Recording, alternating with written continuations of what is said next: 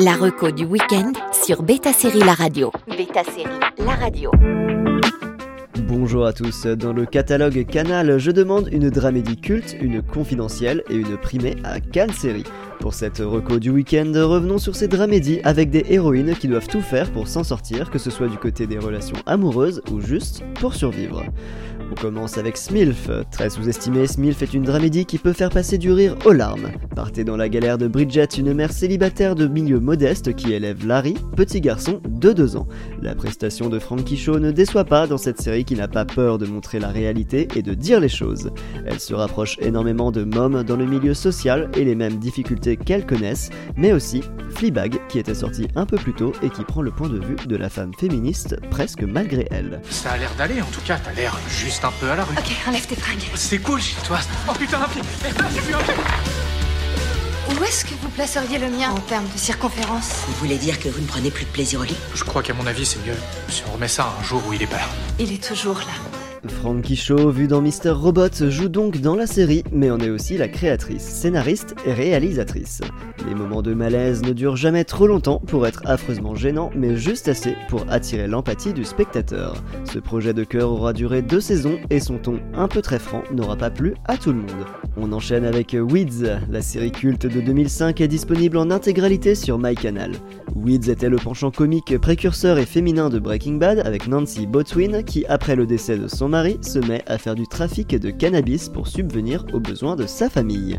De ses histoires familiales de bourgeoises banlieusardes à ses histoires de trafiquantes pour son quartier jusqu'à devenir une activité plus dangereuse, Nancy avait beaucoup à gérer. En 8 saisons, on a rigolé, crié, été déçu par des réactions de personnages, on a appris à aimer certains secondaires, particulièrement bien écrits, et à en détester d'autres.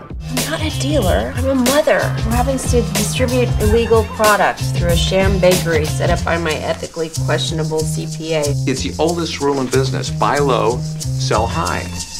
Marie-Louise Parker, actrice principale, manque un peu sur le petit écran tout de même. La série est devenue culte grâce à sa performance comme lead, mais aussi grâce à son ton irrévérencieux avec des personnages plus odieux les uns que les autres qui poursuivent juste une simple réalité, aider sa famille. Et on termine avec Mr. 8. La grande lauréate de Cannes série de cette année était la dramédie finlandaise Mr. 8 disponible sur MyCanal. Le concept est original, Maria, PDG de son entreprise familiale, est absorbée par son travail et entretient des relations avec 7 hommes différents, un pour chaque jour de la semaine. Évidemment, un huitième dont elle va tomber sous le charme va venir se rajouter, et il se pourrait que ce soit le bon, du moins selon lui.